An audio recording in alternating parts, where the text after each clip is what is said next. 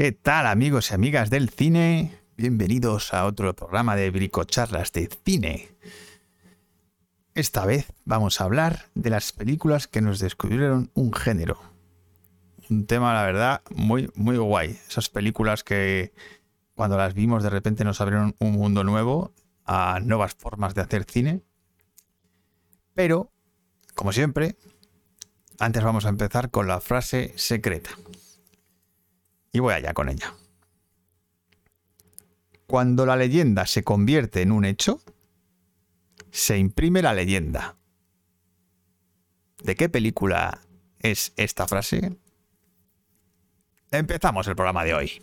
I would like to introduce. Bienvenidos al podcast de Bricocharlas.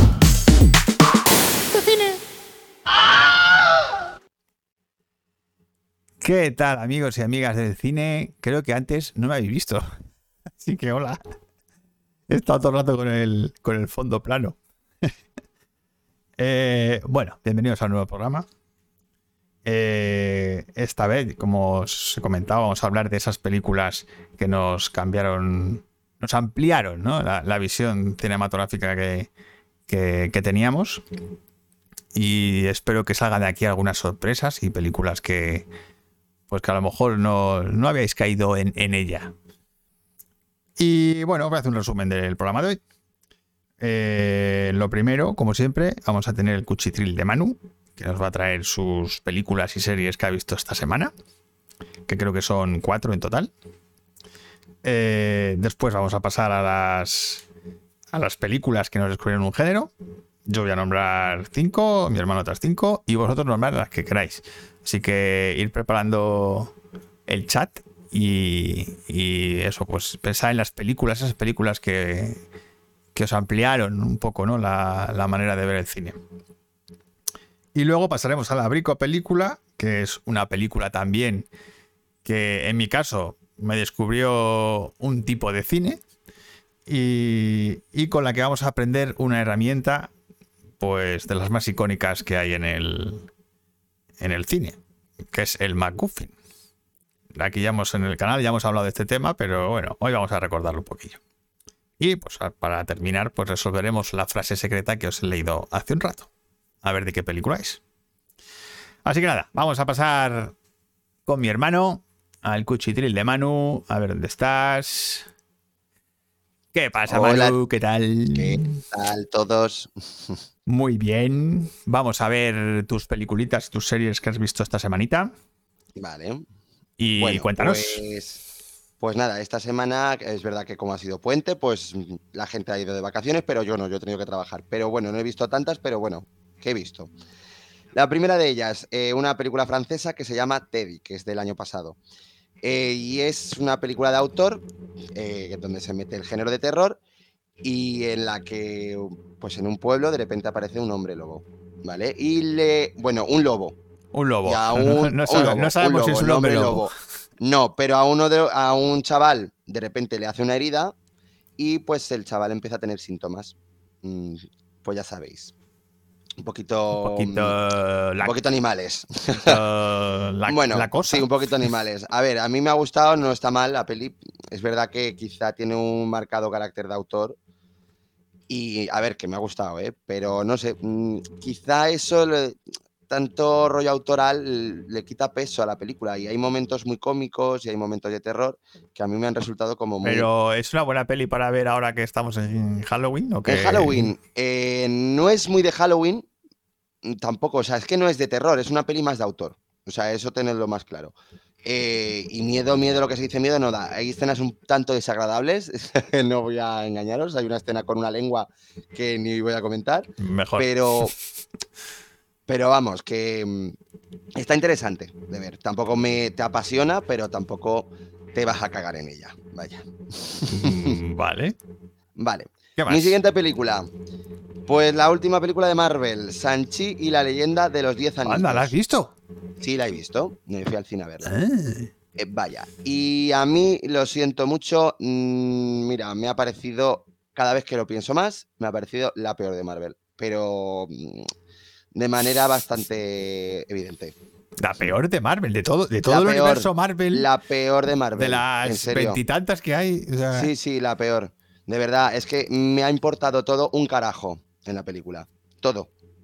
O joder. sea, me parece que no hay emoción. O sea, todo está tan mecánico, tan, tan mecánico, que es que te importa todo nada. A ver, que la película está bien rodada, las escenas de acción son lo mejor. O sea, porque son coreografías muy bien coreografiadas. O sea, en ese aspecto yo no pongo ni una pega. Pero es que el argumento es tan manido. O sea, eh, los dramas de los personajes te importan tampoco. Los personajes secundarios son. Los cómicos son ridículos. Y los puntos de humor no funciona ni uno. No me reí en toda la peli. En ni un chiste. joder. En ni un chiste, ¿eh? Bueno, sale. Y es que lo voy a decir. Sale Ben Kingsley, ¿vale? Sale Ben Kingsley. Y creo que mm, es el papel más vergonzoso que le he visto en su vida. En su vida, me daba vergüenza. Joder. Vamos, verle ahí en pantalla. Eh, a ver, que como chiste de un minuto puede funcionar, pero no, es que es personaje y, y de verdad fatal, no me ha gustado nada. La banda sonora, bueno, eh, o sea, lo más antiemocionante del mundo, hay escenas donde sí que está, pero hay una es persecución. Y ponen una música monótona que digo, ¿pero qué hace poniendo este- esta, esta música aquí? No sé, lo he dicho. Eh, que no, que no, me ha Madre parecido la peor. Bueno, A ver, que no. ¿Que te pasas el rato? Vale, sí, pasas el rato, pero de verdad que te importa todo tan poco, todo tan poco que no. A ver, el- es verdad que el protagonista tiene carisma y en ese aspecto está guay, he escogido el casting. Y Tony Leung, em, que es un actor oriental que ya lleva muchos años allí trabajando, no en Estados Unidos, sino allí. No sé, es, que no sé si es chino o Japón. idea, chino. no. Eh, pues eh, la verdad es que él es el mejor del reparto. Ahora, Aquafina, que es un horror. O sea, yo de verdad, yo entiendo que a la gente le gusta, a mí no me gustó nada.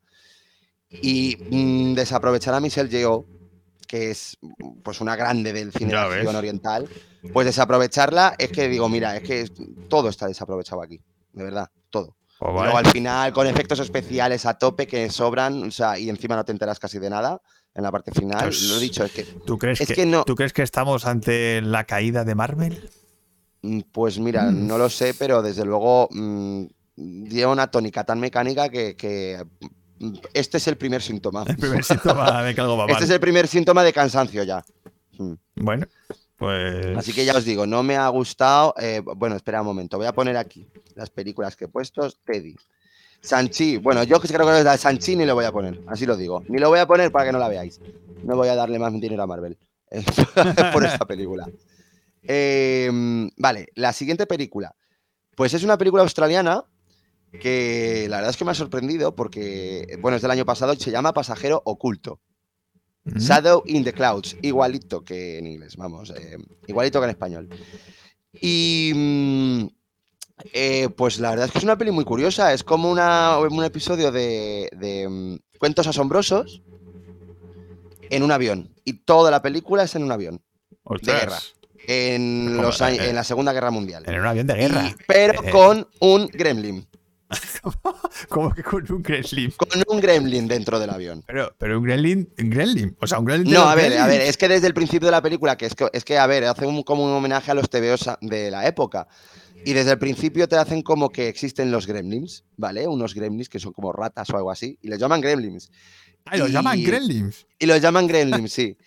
Y pues, pues eso, la historia es eh, pues una chica que tiene que coger un avión urgentemente en la Segunda Guerra Mundial para ir de un lado a otro y mm, hay un gremlin dentro. Y no cuento más, son 75 minutos que se pasan volados. A ver, tampoco te la puedes tomar muy en serio porque la película ni lo pretende. Ya es lo que es. Hay momentos que sí dices tú, ay, de verdad, pero la verdad es que la mayor parte es muy, muy, muy entretenida. Muy entretenida. Y no es de terror tampoco, pero, pero no sé, de- del fantástico este, de, como de cuentos asombrosos o en los límites de la realidad, de Twilight Zone, ¿sabes? Así que está Eh, bien. Esas cosas molan, hombre. Sí, por eso, la protagonista es Chloe Grace Moretz, que es la niña de Kikas, Ah, vale. Vale, vale. ¿vale? Mira, Esther nos pone que. pues, muchas gracias, Gracias, Esther. Esther. Gracias.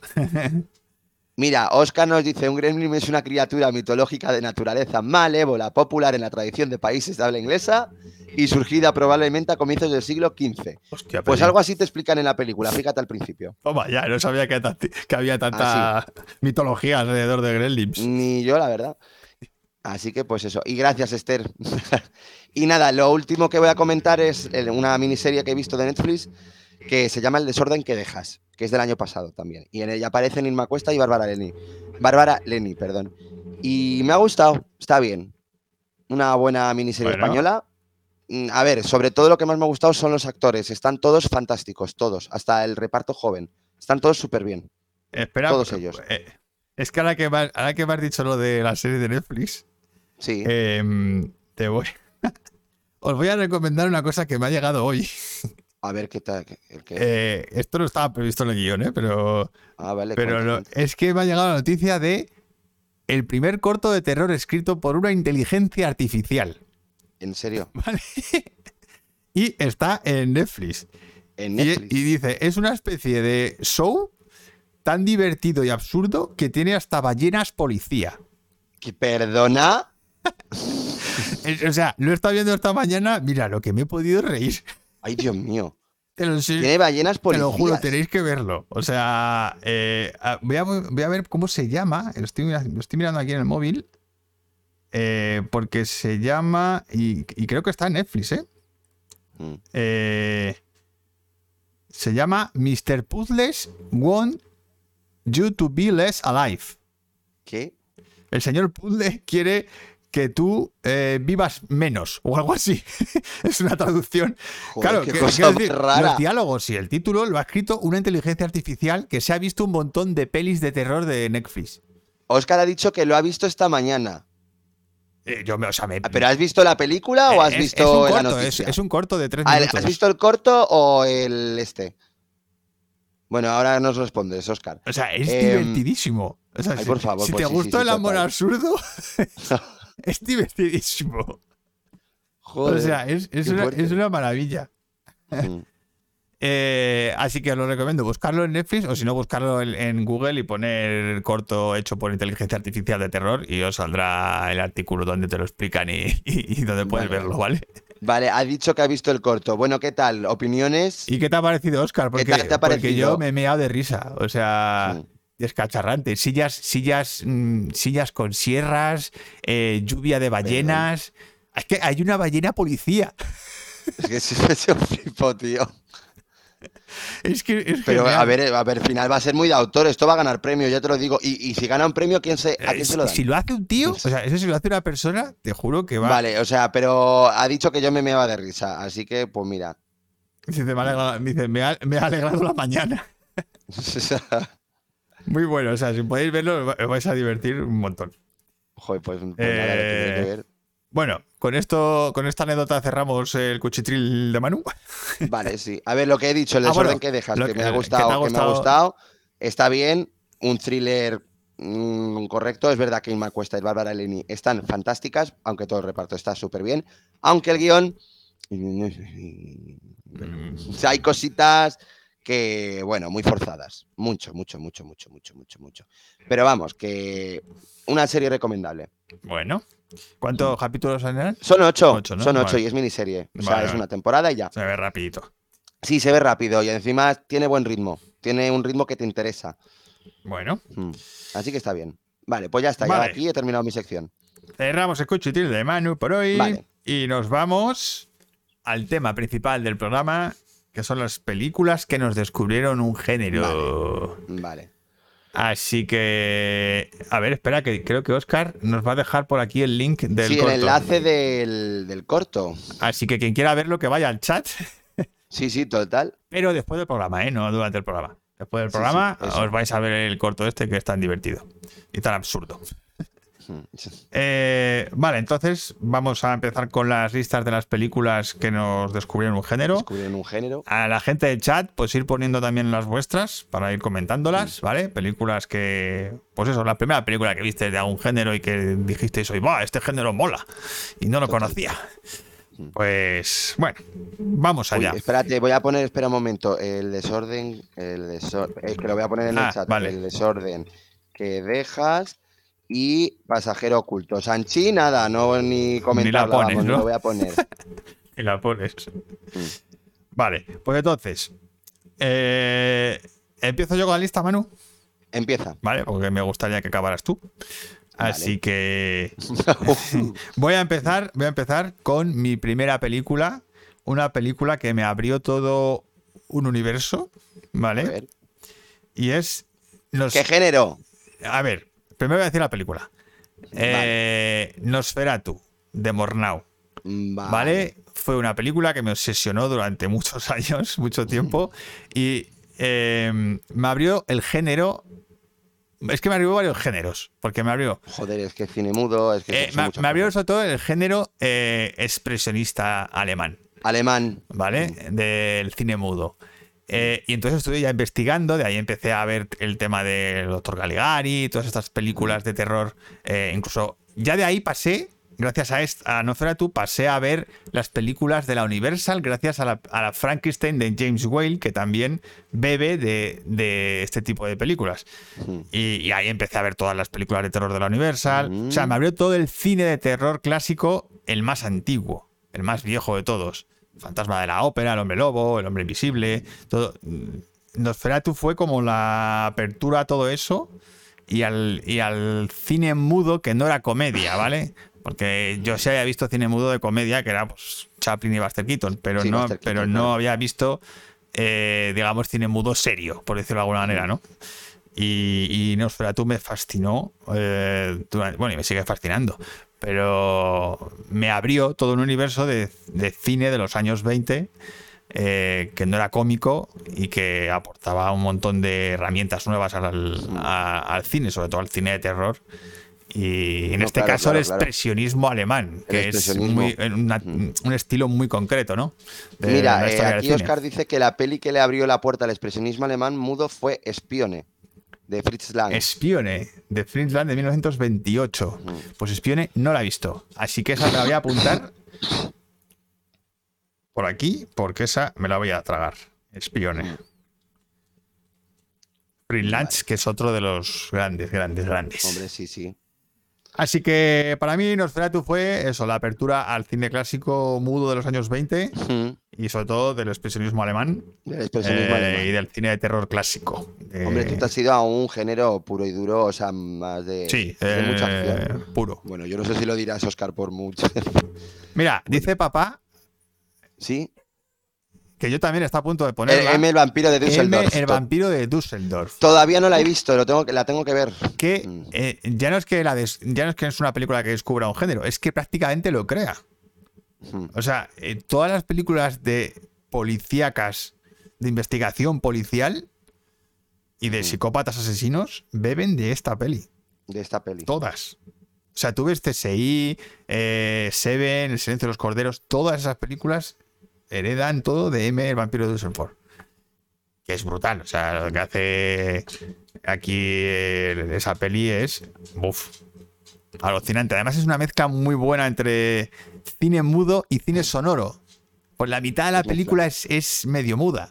Y la otra tiene. Además, usa el sonoro muy bien, porque utiliza el tema del, sil- del silbido de él para anunciar que va a asesinar. Es, Mira, lo pone Oscar ahí, la primera peli sonora de Fritz Lang. Sí, fue, M, claro. Pero es que es semisonora. O sea, eh, eh, porque la mitad de la película casi no hablan, No habla, ¿no? prácticamente. Mm. Entonces es, es justo un periodo de, de la historia del cine donde se mezclaba el cine mudo con el cine sonoro. Ya, claro. Y este, esta es de las mejores que lo sabe mezclar. Mm.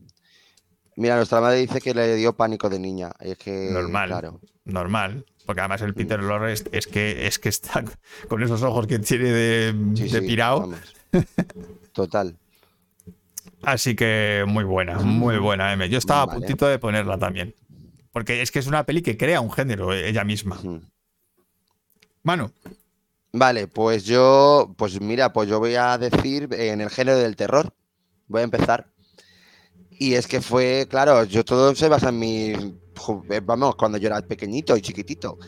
Y es que mi primera película de terror que me abrió la puerta de que, hostia, este género me gusta, eh, pues voy a tirar a lo típico, pero es que era la que echaban en la tele. Fue Poltergeist. Poltergeist, ya lo sabía. Poltergeist. eh, mm, o sea, me encantó verla, o sea, me fascinó.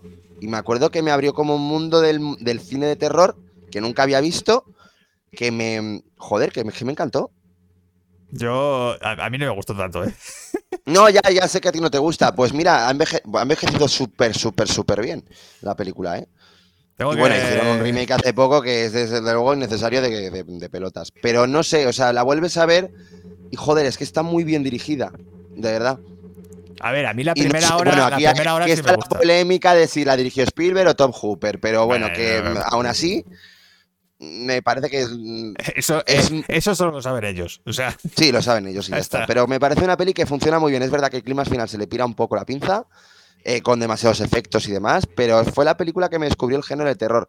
A ver, podría decir también El sexto sentido, pero en un género de terror más dramático. sí, más Y es que no quería ya especificar porque hay subgéneros y demás del, del terror. Yo quería decir en el mundo del terror. Y fue Poltergeist. Sí. Sí, además, en el caso de sexto sentido, en nuestro caso tiene un impacto eh. Claro, que tuvo mucho impacto. Que aquí este y yo hicimos una versión del sexto sentido con... Sí, sí, hicimos la película yo, tenía 16 años y él tenía 13. O sea, Hmm. bueno, eso algún día lo enseñaremos por ahí.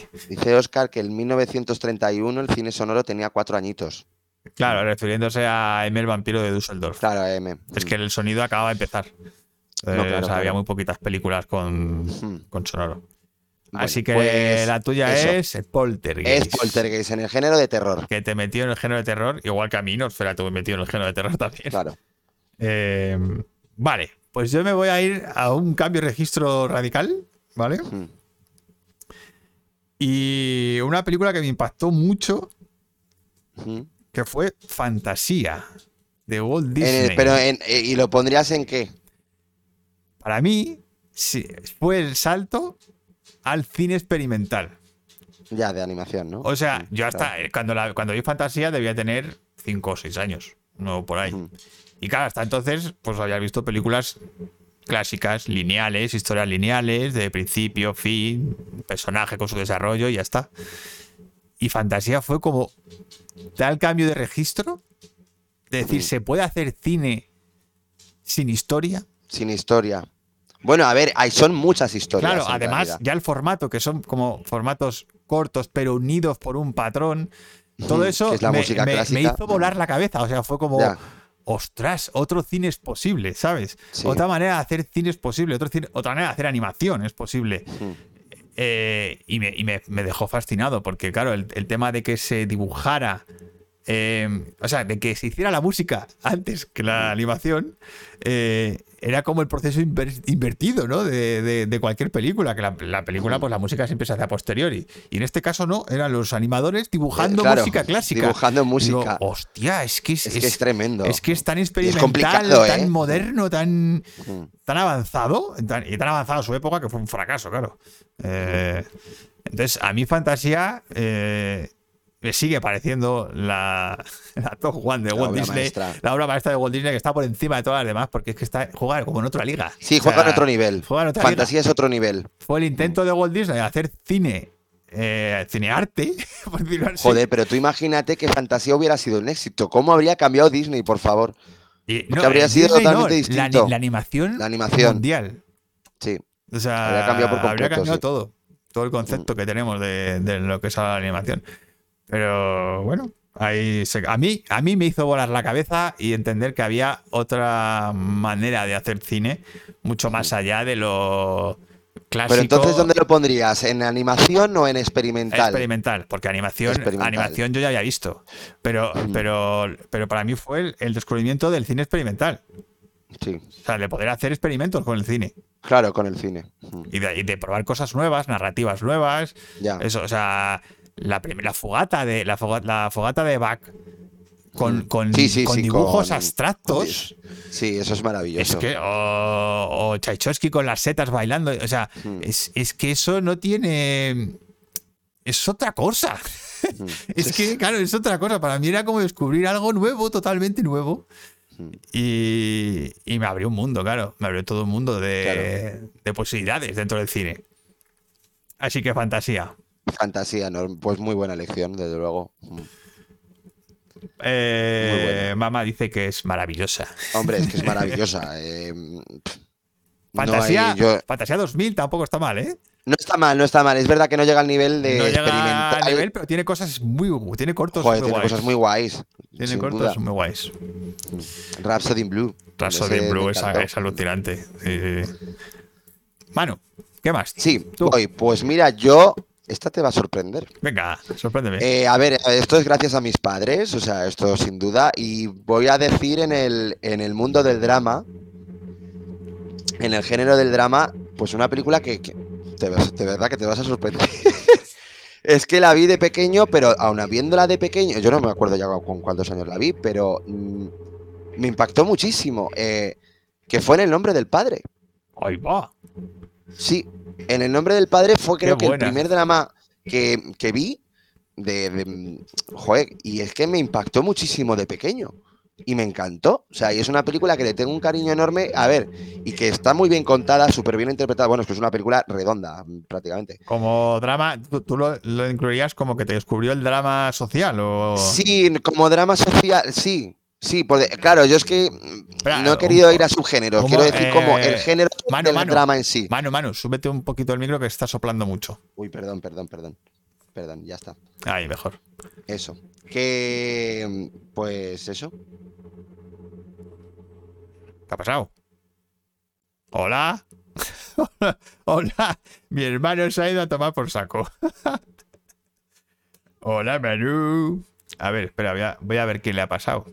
Eh, a ver, que hemos tenido una caída de conexión aquí en la casa del Manu. Vamos a ver. Sí, se me ha ido de este lado también. Ah, ah, ah.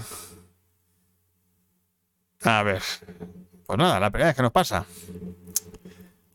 A ver si conecto por este lado. Eh, Bueno, chicos, esperar un poquito, tener un poquito de paciencia. Perdón, ¿por qué no? eh? A ver. ¿Qué dice eh, Manu? ¿Cómo que perdón? ¿Perdón de qué? A ver. Eh, eh, eh, conéctate, Manu, venga.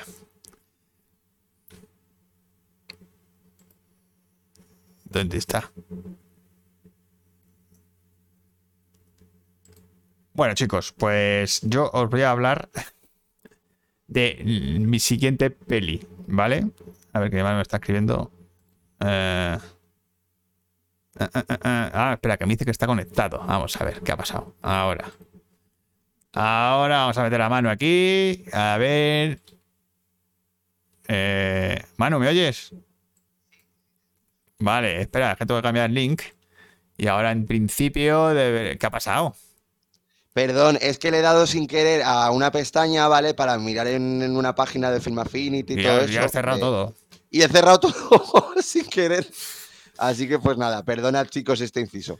Pues nada, recordar, En el nombre del padre fue la película que me descubrió el género del drama como tal. Drama social. O, o bueno, drama el- so- el- sí, bueno, el drama. en general. ¿no? El drama en general, por eso, porque hay muchos tipos de dramas. Drama periodístico, drama social, em, drama basados en hechos reales, mm, Sí, sea, es, verdad que el género dramático eh, da para mucho. Claro, da para mucho. Y yo por eso mismo, como género como tal del drama, en el nombre del padre. Fue una película que me impactó un montón. Y fue la que me descubrió el, el- el drama. Joder, que un buen drama te, te llega. No Te sé. llega, ¿no? Pues. Pues eso. Bueno, vamos a ver. Bueno, a ver, gente del chat, alguien que nos proponga peliculitas también Sí, de las vuestras. Que nos digan, que nos digan. Mientras voy a ver yo mi tercera, ¿vale? Que es una peli, también cambio de registro total. Mm. Esta sí que me descubrió un género que a ti a mí nos dio fuerte en su momento. ¿Cuál? Eh, y es el género de. Bueno, primero voy a decir la película. Posesión infernal de Sam Raimi. Hombre, Vale. vale. ¿Vale? Y claro, a, a mí esta. A mí esta película me llegó como una, como una película de terror. O sea, me acuerdo que estaba en clase y me decían, esta película da muchísimo miedo, la película que más miedo me ha dado en mi vida. Y, y yo cuando la vi, ¿verdad? Que al principio da un poco de cague. O sea, estás viendo la película, pero luego se transforma en. A ver, es más de género gore. Claro, eh, al principio es de miedo, de tensión, no sé qué, Sí. pero de repente Ya, bueno, un poco cutre, pero porque está hecho con muy poco dinero. está hecho con muy poco dinero, pero, pero genera bien su tensión y tal. Y de repente Sí. se empieza a transformar en una película gore, Mm. pero de gore de risa. y, entonces, sí. y entonces a mí se me abrió un universo ahí. Fue como yo, era la primera película que veía de este género. Bueno, pero la, la primera tampoco es tan tan de risa, ¿eh? Eh, No, no es la más, no, no es la más divertida. Hombre, a ver, comparado con el ejército de las tinieblas y terroríficamente no es la muertos, más, pues claro, yo- no es la más divertida comparada con las otras, con las otras tres, claro. Pero, el, pero ya en la final de la película empieza a ser todo tan absurdo que, que ya sobrepasa el miedo y se convierte en comedia. Mm. Por, por, por la cutrez, por, el- por la- sí, claro, sí. eh, por lo cutre que es todo. Pero es que aún así, pues a mí es una película, tío, que a mí me impactó mucho, pues es infernal también, pero no por el terror ni nada, no es que me descubriera el género tampoco, sino por, eh, por cómo con tan poco dinero puedes, o sea, puedes tener ideas de cámara y de todo, Sí. porque al final es un ejercicio de puesta en es, escena. es un ejercicio de realización de la hostia. Claro, y, y en ese aspecto la película, eh, joder, es que es un- está muy bien, Pero a mí me abrió la puerta al gore. al gore. Me abrió la puerta Sí. al, al- al gore y de ahí ya fui encadenando, pues el infernal, terroríficamente muertos, el ejército de las tinieblas y luego ya eh, toda la oda eh, total de Peter Jackson de Sí, que es maravilloso. O sea, para mí es el top. que es el siento, top que llega a para mí es el top. Blinded, que es el top de toda esta eh, Tu madre se ha comido a mi perro, que es la obra maestra del género de- Del- del del gore, género gore. divertido y loco. Entonces eso, ese es el, el padrino de este género, es esa. Es el padrino total. Pero Por cierto, nuestra madre dice que matar a un ruiseñor en el, en el género del drama. Hmm. Ostras. Es- claro, pero esa, esa película a ti te descubrió el drama, mamá. Pues a lo mejor sí. Hombre, es una peli de los años 60, Hmm. ¿no? Eh, 60 y muchos, yo creo. No sé. Es la hostia, es un peliculón enorme. Eh, de hecho, eh, siempre la ponen como el número uno, como héroes, al, al protagonista de esa peli. Al prota, ¿no? Sí, es el top one de héroes del cine. Uh. Eh, así que sí, Posesión Infernal fue la película que me, Mm. que me abrió todo un universo nuevo a un género que era el género gore, divertido, de risa, de. Pues Mira. eso, de entrañas ahí. A ver, que con eso luego también derivas al gore, al gore un poco más serio, digamos, ¿no? Eh, ¿En serio, Oscar? Pues, a mí el drama me lo descubrió Magnolias de Acero. Pues di que sí. Bueno. Sí, sí. Pues di que sí. Ahí con el repartazo que tiene. Sí, señor, Manuel de Acero. Es un- una buena película para descubrir un género. Sí, sí, desde, luego sí. Y mamá dice que la vio de pequeña, la de Matar a un ruiseñor. Claro. Bueno, mm, ¿la vi- la viste de pequeña? Bueno, sí, claro. Sí, sí, claro. A ti te pilló con, Sí, sí. con 10, 11 o 15 años, ¿no? Sí, algo así. Hmm. Bueno, pues el género gore a mí me entró por los ojos con Sam Raimi y su posesión infernal. Y me abrió todo un mundo, ¿eh? Porque es un mundo súper divertido. Sí, sí, un mundo muy curioso, desde luego. muy curioso, muy, muy curioso y muy a mí me divertido. encanta. Hmm. Que al principio lo rechazas, es como, como ah, gore, asqueroso, no sé qué. Y, Pero luego, como, pero luego. y luego joder, tiene un que encanto, saber- es que tiene un encanto que te caga. tiene un encanto y tienes que saber recogerle el punto. Sí. Hmm. A ver, Elga, a ver, eh, Elga, el secreto de la vida nos descubrió el género documental educativo. eh, no sé cuál es la peli. Ni yo, Elga, el secreto de la vida. Pues mira, esa hay que apuntársela. Helga. Que, pues, no tengo Helga. idea de- Eh, el género documental educativo. Eh, hombre, en en general los, los documentales son educativos, la mayoría. Pero... oh, Bueno, ahora sí. sí, no. hay de todo, sí, hay un poco de todo. Bueno, pues una pelea. No, no sé de, Sí, sí, no, yo, no sé de total, qué va. no te- eh, papá, eso, di de qué va, porque no, no sé de qué va. Helga, A ver, voy el secreto de la vida. qué va, qué va Helga. A ver, Helga. Es del 65. Helga, el milagro de la vida. No, espera, documental, intervenciones de Ruth Gassman. No pone ni de qué va. es de la No. Alemania, No pone ni de qué va. es de la Alemania del Oeste. eh, del 67 y dura 77 minutos, pero no pone ni. Es que no. No pone ni de qué va. ¿Qué va? ¿Sobre el muro de Berlín y el- la separación Eh, de Alemania eh, o qué? Mm, No. No sé. Ah, dice, eh, mamá dice que es la educación sexual que tuvimos en los años 70. Ah, Bueno, pues, vale, vale, vale. Pues eh, claro, para vuestra generación, el- imagino que fue importante esa, serie, esa Claro. peli. Joder, Creo que para la nuestra, como que ya no, ya pasaba un no, poco. no sabemos ni lo que es. Helga, el secreto de la vida. Pues mira, está bien apuntársela y saber de qué va el tema. Eh, Manu, tu número 4, Vale. no, tu número 3. Mi número 3. A ver, mi número 3 es en el género de la ciencia ficción. ¡Ole!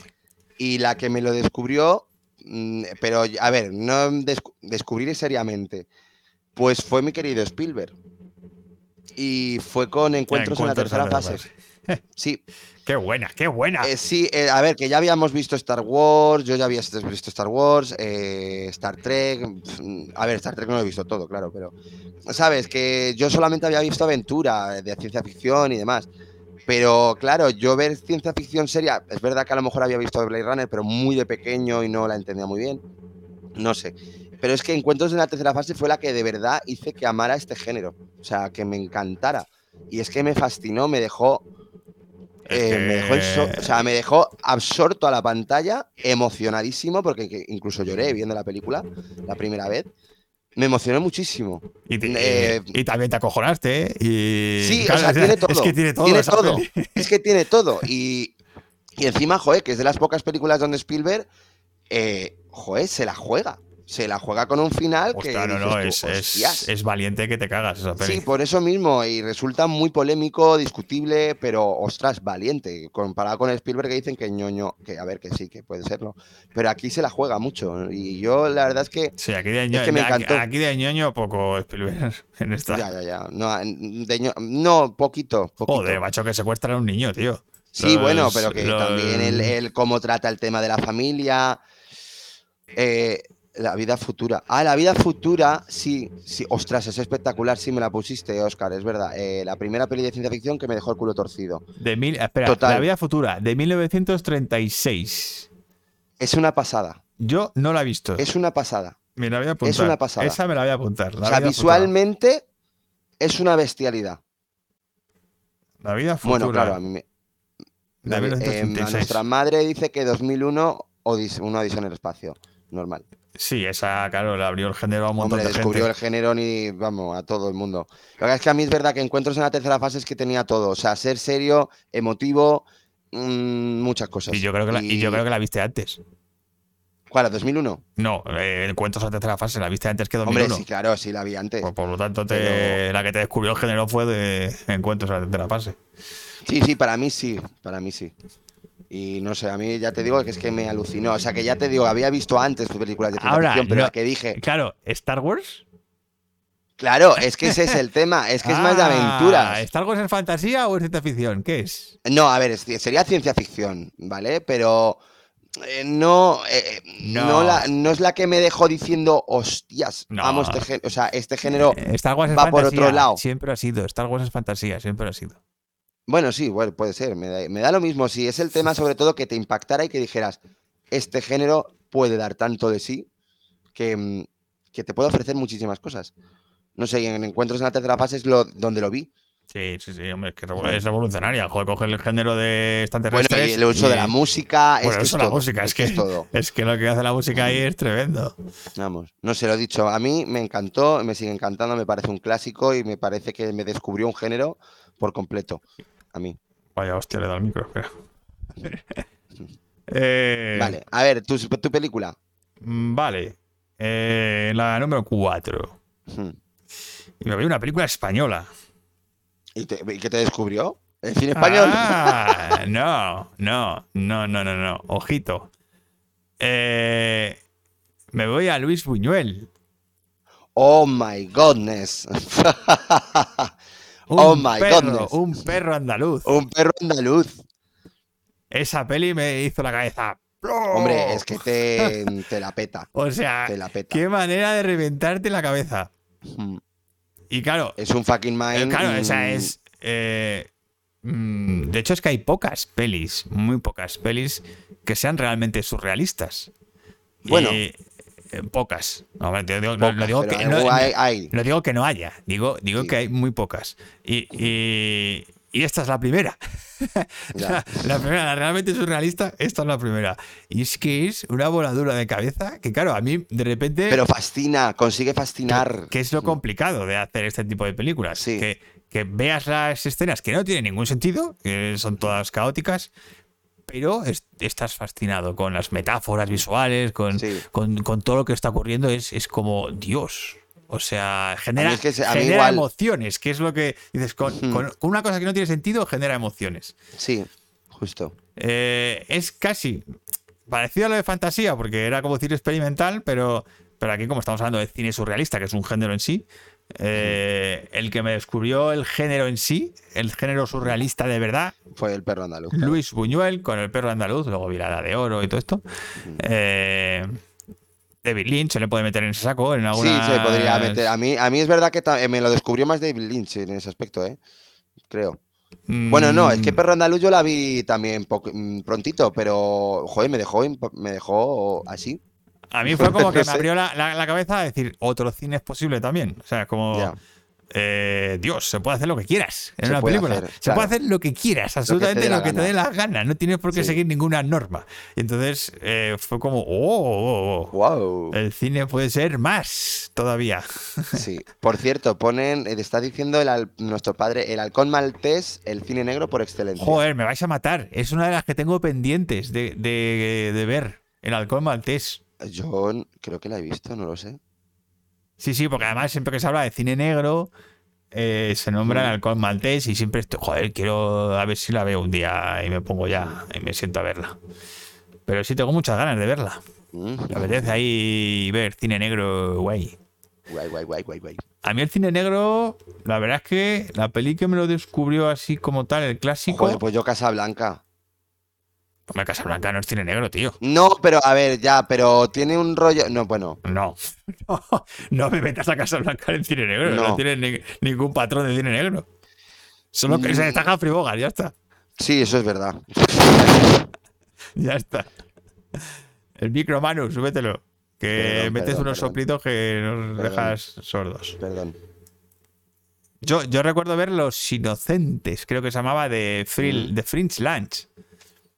Que eso es cine negro ahí, que te cagas. Pues yo, a ver, a ver, a ver, iba de, perdón por lo de Casablanca, ha sido como patada en el diccionario, ¿vale? Em, pero yo sí, yo por ejemplo Chinatown seguramente. Sí, Chinatown. sí. Chinatown a mí sí que me, me hizo descubrir el género y dije, joder, qué bueno. Ay, ¿sabes es. cuál fue? Porque hay pelis de cine negro que no me han gust- no me terminan de convencer, pero Chinatown, Eh. ¿Sabes cuál? LA Confidential.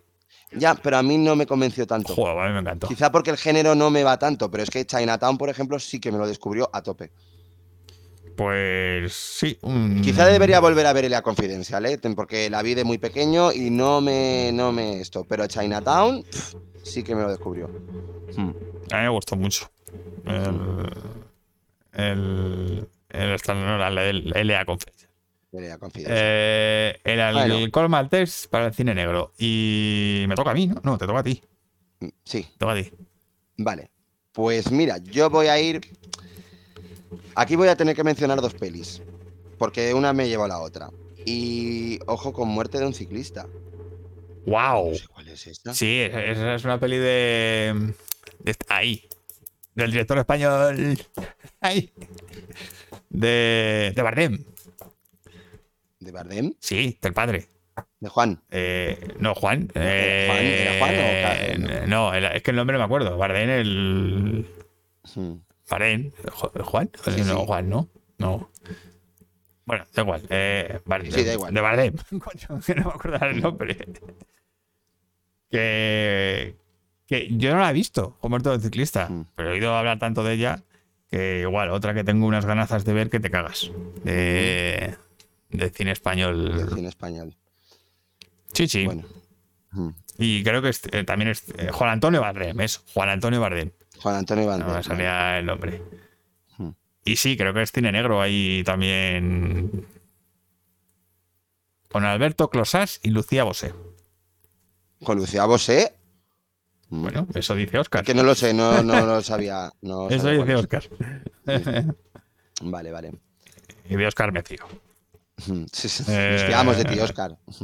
Que voy a, bueno, pues voy a decir la mía, que me descubrió el género musical, Toma ya. ¿vale? A mí, ¿Cuál? ¿eh? ¿Cuál? Porque yo Pues estoy a punto mira, de poner eh, la- una.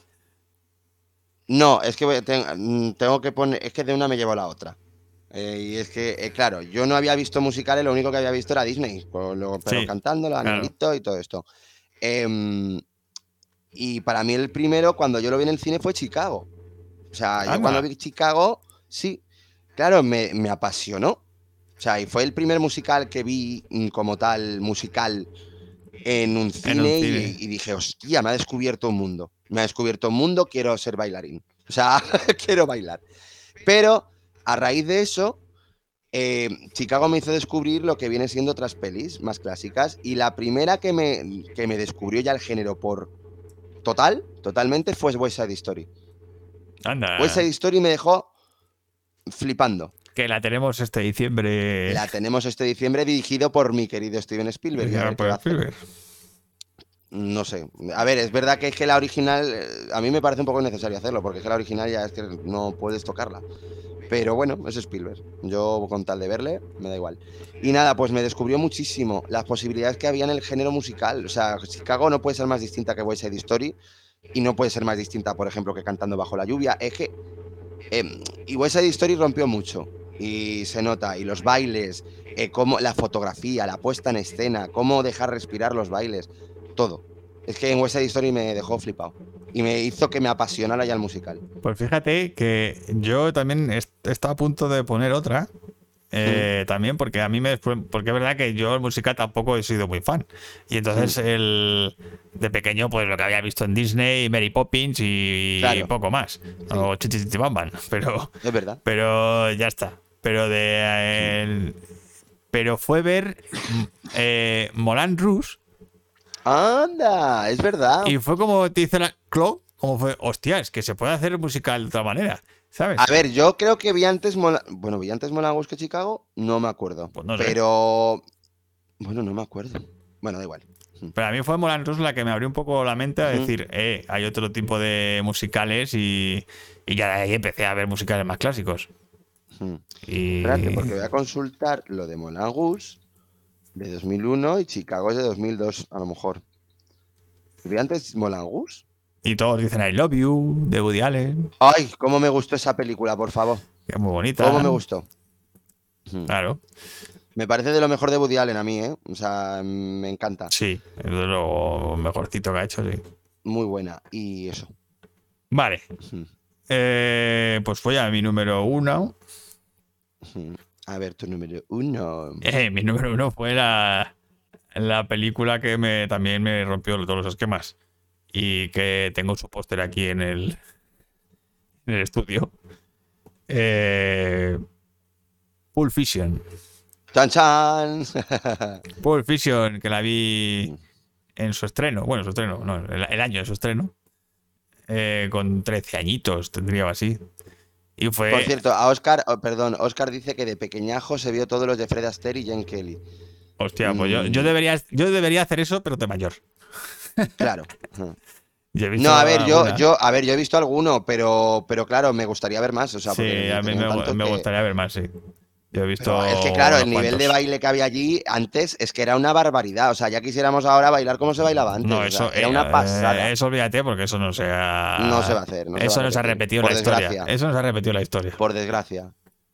Eh, bueno, Pulp Fiction. ¿Vale? La película que de repente me eh, abrió la cabeza al cine independiente Hmm. y a otras formas narrativas. Claro, a ver, ¿y ¿qué género consideras Pulp Fiction, tío? ¿Policíaco? eh, Eh, no, comedia? Pulp Fiction no tiene género como tal. No, es que no. Eh, eh, si acaso te diría que sería comedia negra, por, decir, Mm. por decirlo de alguna manera. Pero, Sí.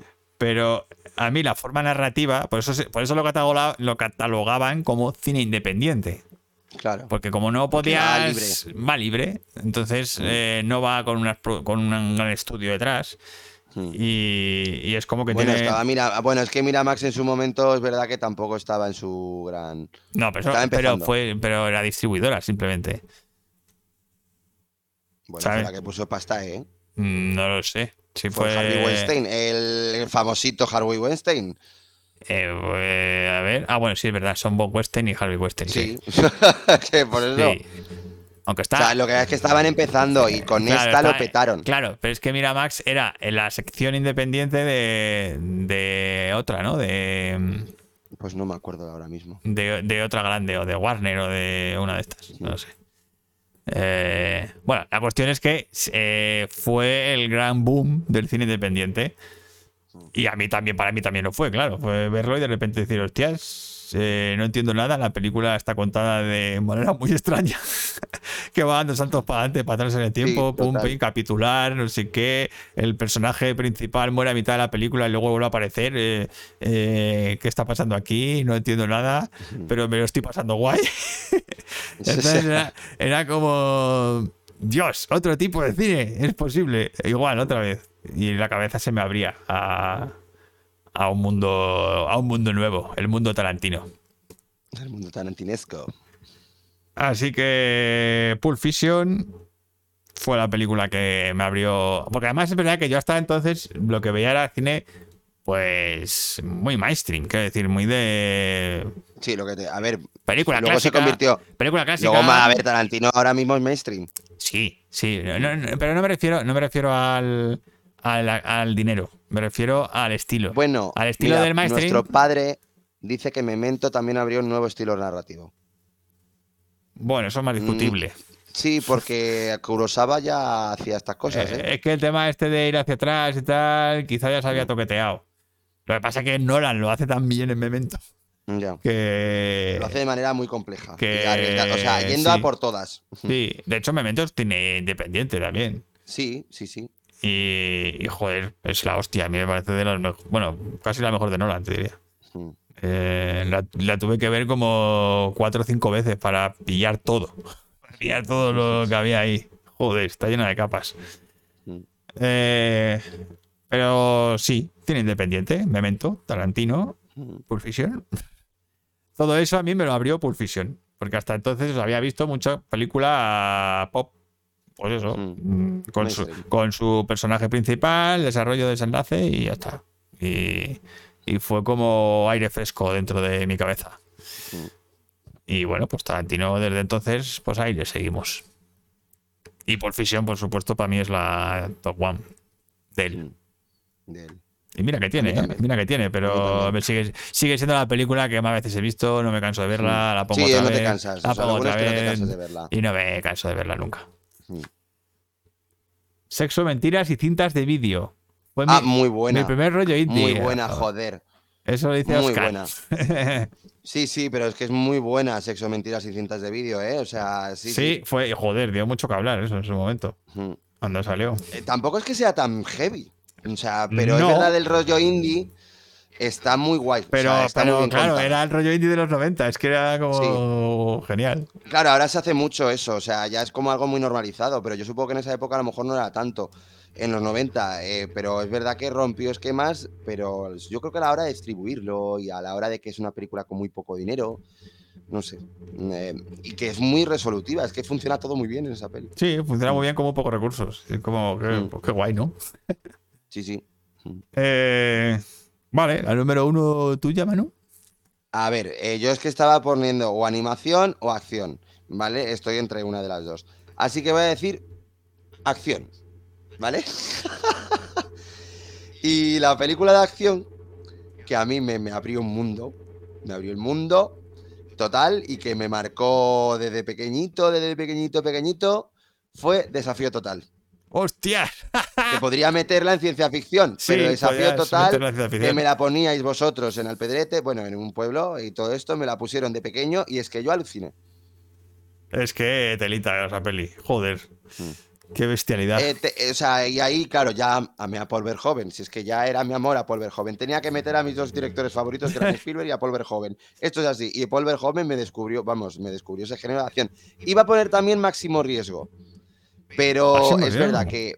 Sí, la iba a poner, pero Desafío Total es verdad que la fue la que me la abrió. sí. que dije, es, "Guau, Es más rompedora. Esto es la puta polla. Más O sea, rompedora, me sí. encanta. Me encanta este género, me encanta. y al pedrete total. Oscar dice al pedrete total. Es un chiste interno familiar. Y en, en- mira, Eh, y en, en- Y, y papá dice, en mi caso, AC, Rider. AC Rider, no es Rider. eh, AC Rider eh, como película, primera película independiente que vio él. Pendiente. Mm. Que joder, cómo mola esa peli. Es, Sí, a ver, es un poquito. Tienes que verla con ganas, ¿eh? También. Pero. Ah, me parece un canto a la libertad y... Sí, sí, sí, sí, en total, pero que no es un argu- no tiene mucho argumento. O sea, bueno, No, no, claro, es, es una road eso movie. yo en moto. Eh, y claro. ver en plan de la sociedad americana. Claro, un, un repaso por la, Mm. por la sociedad americana en moto ahí. Mm, Muy guay. Y con una música, Muy y con una banda sonora mitiquísima. Claro. O sea, que la tuya es desafío, total- desafío, Desafío total. total. Sí, a ver, es que aquí iba a poner animación, pero era muy fácil. Era muy, ya lo dije la otra vez, que a mí la de animación es la sirenita. Es así, porque fue la primera película que Sí, vi claro, en cine es que- y me, Esa fue la, Claro. la película que te descubrió el cine. que me descubrió el cine. Claro. Eh, Así en mm, general. Así en general, pero yo digo, como lo digo siempre, digo, voy a meter aquí desafío total, que se lo merece también y que, joder, que es que me descubrió el género de acción y vamos, como lo disfruté. También me traumatizó mucho, ¿eh? Todo hay que decirlo, porque había mucha sangre. Pero, Yo voy a poner. eh, voy a poner algunos extras aquí rápidos. a ver. ¿Vale? Eh, uno, la bruja de Blair, como la primera que me introdujo en el fan footage. Sí, en el phone footage. En el género de terror concreto, que igual. es el found footage, que es el de el, el metraje encontrado. Que luego yo pensaba que la bruja de Blair lo había medio inventado, y resulta que no, que ya existía. No, Eh, pero si Holocausto Caníbal. Claro, pero, sí, pero yo no conocía Holocausto Caníbal cuando ya, se ya. estrenó La Bruja de Blair. Mm. Eh, luego, por ejemplo, El Maquinista en la General fue la que a mí me introdujo dentro del slapstick, que es el género de la comedia del cine mudo. Sí. Los Hermanos Mars, para mí son Comedia. el- el- los cimientos donde descubrí la, la comedia absurda, Sí. el humor absurdo. Bueno, es muy slapstick también, ¿eh? tiene Pero tiene sí. algo de slapstick también, pero sobre todo los diálogos de Groucho, que es, que es, Ya, ya, ya, es sí. desternillante. Vale, vale. Ninja Scroll. Hostia, Ninja Scroll. Ninja Scroll fue la que me descubrió a mí el manga. Oh, pues esto me ha sorprendido Eso muchísimo. no lo sabías tú, ¿eh? Pues No, no, no, no, no. el, el manga de verdad, porque ya había visto Akira, pero eh, Akira fue como que la vi de pequeño y no me enteré de nada y no, De disfrutarlo, no, ¿no? no la Sí. disfruté. Y fue con Ninja Scroll. Oye, nuestra madre está diciendo del oeste el hombre que mató a Liberty Balance o la diligencia. eh, pero, pero ¿cuál de las dos, Mama? ¿Cuál te descubrió a ti la, el oeste? Pues a lo mejor no se acuerda. No se acuerda, ¿no? no, sabe cuál de las dos. Pues yo el bueno, el feo y el malo con el oeste, fíjate. Pero es Spaghetti Western. Ya es distinto. Es que claro, yo ahí metería, por ejemplo, por un puñado de dólares, pondría como la que me descubrió a mí el Spaghetti Western, pero, Ya, pero el Western yo pondría otra. centauros. No, luego la nombro. Vale, vale. Di, di, di, di, di, Eh, luego, los siete samuráis, el cine oriental. Mm. Todo el cine oriental. Que metió Vale. fuerte, además, por ahí también. Mm. Eh, el mono borracho en el ojo del tigre fue la que me ¡Ay, descubrió qué maravilla! el cine, el cine de karatecas de los años eh, 80, el de Jackie Chan. Qué bueno, eso, qué divertido. Y 28 días después fue la que me abrió el género zombie. ¿Ah, sí? Sí, porque, porque yo hasta entonces no había visto en realidad nada que me gustara así de Bueno, zombies. habíamos visto. Ah, que te hubiera gustado. No, que me hubiera interesado, eh, no. Y de repente fue como. Bueno, "Uh". es que, es que 28 días después también fue la peli que, que empezó a retomar el cine de zombies. Sí, claro, a partir de ahí, Mm. eh, pues estamos todavía con él. Desde entonces, Sí, sí. estamos ahí con la pesadilla de los zombies. Total, por cierto, me estoy viendo la última temporada de Walking Dead que termina ya esta temporada. A ver qué Menos tal. ya. Ya os diré. Bueno, eso da igual, seguí dos spin-off. Sí, bueno, ya, ya, ya, pero esto tiene que terminar ya. Oscar, dice que a él el oeste se lo descubrió la diligencia. Sí. Pero, Normal. ojo, que la diligencia yo diría que además es una road movie. Road Movie. Es la primera road movie de la historia. Total, yo, bueno, no sé, que sepamos. A mí la road movie, la primera road movie que yo vi como road movie así consciente fue Telma y Luis. Siendo consciente de- de que era una road movie. de que era una Road Movie. Sí. Hmm. Pues yo ni me acuerdo, sinceramente, ahora pensándolo así, pero no lo sé.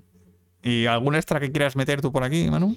No, a ver, quería meter más de cine de terror porque hay tantos subgéneros y demás. Por ejemplo, Slasher, a mí me lo descubrió Viernes 13 o, bueno, o Michael Myers, es Sí, claro. más que Freddy Krueger, la verdad. Eh, fue el que más me descubrió este género. Bueno, no, miento. Joder, el Slasher me lo descubrió Scream. Coño, claro, que- Hostias. que yo era un crío. Escribe, claro, Para que, claro, que encima luego se eh, luego me hizo descubrir lo que viene siendo de dónde, que- de qué se basa de, qué se burlaba Scream, ¿no? Claro, ese es el tema. Y ahí fue cuando descubrí ya de que iba a Scream, porque es que si no, yo digo, ah, bueno, a la gente le da miedo, a mí no me da miedo. Digo, bueno, si es que al final es una comedia. Sí, no, es que es una parodia. Por eso, o sea, el slasher, el splatter, el rape and revenge, eh, por ejemplo, el género rape and revenge me lo, me lo descubrió la violencia, eh, la violencia del sexo, creo que se llama, brutal, o la última casa de la izquierda, una de esas dos. Pero creo que la violencia del sexo fue la que me lo descubrió y para, yo me quedé traumatizado. Vamos. Yo ahí esa, esa no las he visto. Esas- Claro, eh, pues son clasiquitos, ¿eh? Son clasiquitos ya de Son clasiquitos de, de- subgéneros. Sí, de subgéneros, de terror y de fantástico que, que son una fantasía, la verdad. Pero, pero eso, o sea, podría decir miles, ya. pero... Ya que fue ahí dentro del género de terror ahí, madre mía, ahí no, se claro. A ver, podría decir de cine fantástico y de cine de aventura yo pondría Willow. Bueno, de aventura pura y dura, sí. Fanta- sí, De aventura fantasía. fantasía. medieval, sí. claro. O sea, para mí fue A mí también, ¿eh? A mí también. Claro, a ver. A mí Y- también. Aunque y yo siempre he considerado Star Wars fantasía, pero no medieval. No, pero no para mí fue Willow. Fue Willow, fue la que eres consciente ya, Sí. ¿sabes? Diciendo, "Oh, esto me gusta, joder. Sí, sí, fue, fue la leche, eh, Willow, fue la hostia. Hablaremos de Willow más Ya tranquilamente. Em, Pues ya está. Vale, ya está. pues voy a pasar a la Brico película. Mm. Vamos a hablar del MacGuffin. ¿Vale? El MacGuffin es una herramienta que hizo muy popular eh, Hitchcock. eh, que básicamente es la excusa argumental por la que se mueven los personajes, pero que realmente pues le importa bastante poco a los espectadores.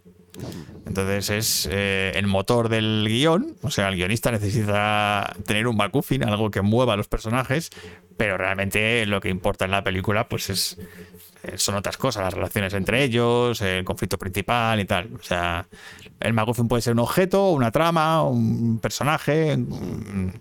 Eh, y en este caso voy a hablar de una película que a mí también me abrió un género, eh, que me descubrió un género española. Eh, casi te diría que me abre el género español, no lo podría decir así, pero es Berlanga. Entonces, Mm, el- claro, es Berlanga con Azcona. Entonces, Mm. pues es que es el cine español, prácticamente. Eh, y hablo de Plácido, Plácido. ¿vale? Plácido. eh, y Plácido, lo curioso de Plácido es que eh, utiliza muy bien el MacGuffin. Porque toda la historia de Plácido es la Nochebuena. ¿Vale? Todo ocurre en una Nochebuena. Y lo que le ocurre a, a Plácido es que tiene que pagar una letra. Y él se tira toda la película intentando pagar esa letra y siguiendo todo lo que to- a, a todos los sitios donde le van llevando para poder pagar la letra. Entonces, la letra es el MacGuffin. En la historia te importa nada. La de hecho, excusa, vaya, De hecho, sí. prácticamente nadie se acuerda de que, de, Nadie que- se acuerda que de algo- ese que Plácido claro. tenía que pagar una letra. Ya. Pero sin eso no hay película. Mm. O sea, sin ese motor, sin ese, sin ese, sin ese objetivo que tiene el, per- el personaje de pagar la letra, Pagar la mm, letra. pues no hay, no hay película. Ay, a mí esas cosas me encantan en las películas, que va de una cosa, pero que al. Y, y al final Pero que va de otra, tanto, realmente, va claro. de otra. Todo. Mira, me acuerdo de una película que era alemana, no me acuerdo cómo se llamaba, que, que todo era porque el tío se quería tomar un café. O sea, solamente se quería tomar un café y al final te olvidas y el tío al final me quiero mi puto café. O sea, pero es maravilloso, o sea, porque al final Hombre, eso me, re- eso, eso me recuerda a, a la alfombra del Gran Lebowski. Claro, Sí, la igual, quiero mi puta alfombra, eh, Es el de claro. McGuffin. Él, Sí, el él McGuffin. solo quería recuperar su alfombra mm, total. y se ve metido en una trama policíaca ahí que te cagas. Mm. Pues esto es parecido. sí, el sí. Plácido, él, él tiene que pagar la letra y nunca consigue pagar la letra. O sea, el propio Azcona utiliza el MacGuffin como un recurso casi humor- humorístico.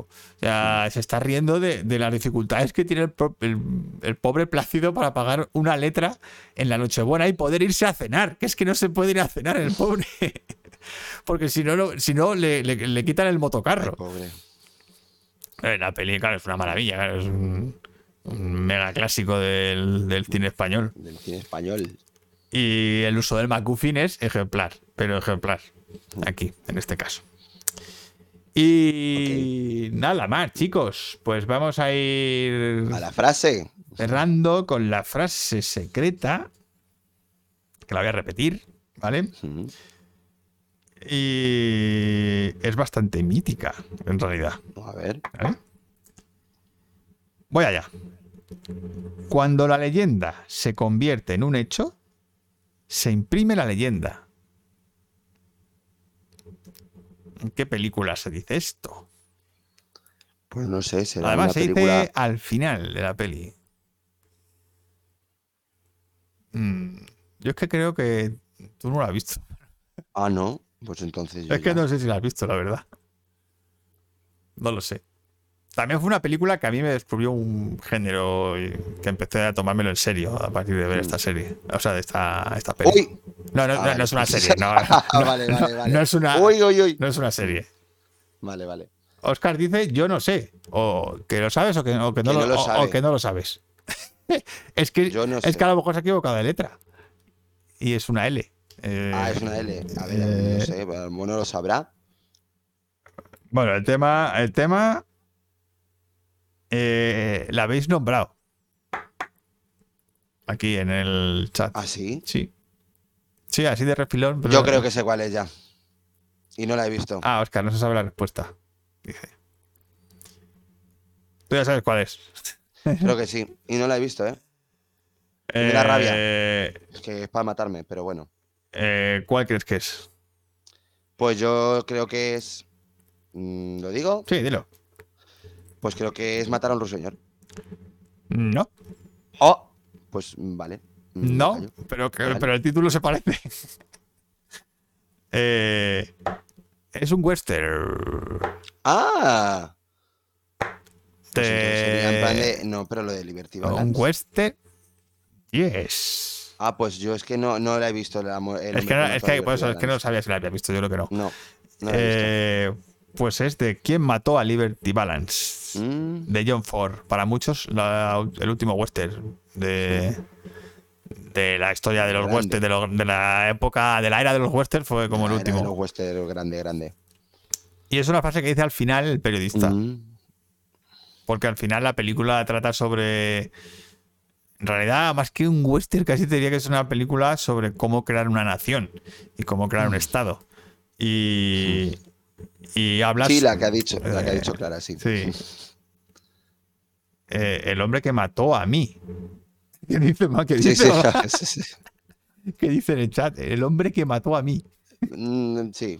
Eh, bueno, que al final eso, que ¿Quién mató a Liberty Balance? Va sobre la creación de, las, de una nación y entonces habla de que la- a veces las leyendas no deben ser, eh, aunque no sean reales, el, el pueblo debe seguir creyendo en ellas Hmm. para afianzar la nación. Por eso habla de que cuando una leyenda se convierte en realidad, para el pueblo es real, Mm, el periódico lo que, lo que escribe es la leyenda. No escribe la realidad, escribe la leyenda. Y de eso va. Y de eso va la peli. Y os la recomiendo muchísimo. Pero muchísimo. Esa peli es de lo mejorcito que ha hecho John Ford. Y mira que ya es decir, ¿eh? Sí, sí. Así que nada, pues terminamos con el, con el gran John Ford. Qué mejor manera de, de terminar el programa de hoy que, recomendar, que recomendando quién mató a Liberty Balance. Y nada más. Pues que la próxima bricocharla será el lunes, no el miércoles, ¿vale? Que esta vez hemos tenido que cambiar. Eh, así que será dentro de cinco días, Manu. Nada más. Pues dentro de cinco días, sí. Y vamos a tratar un tema curioso.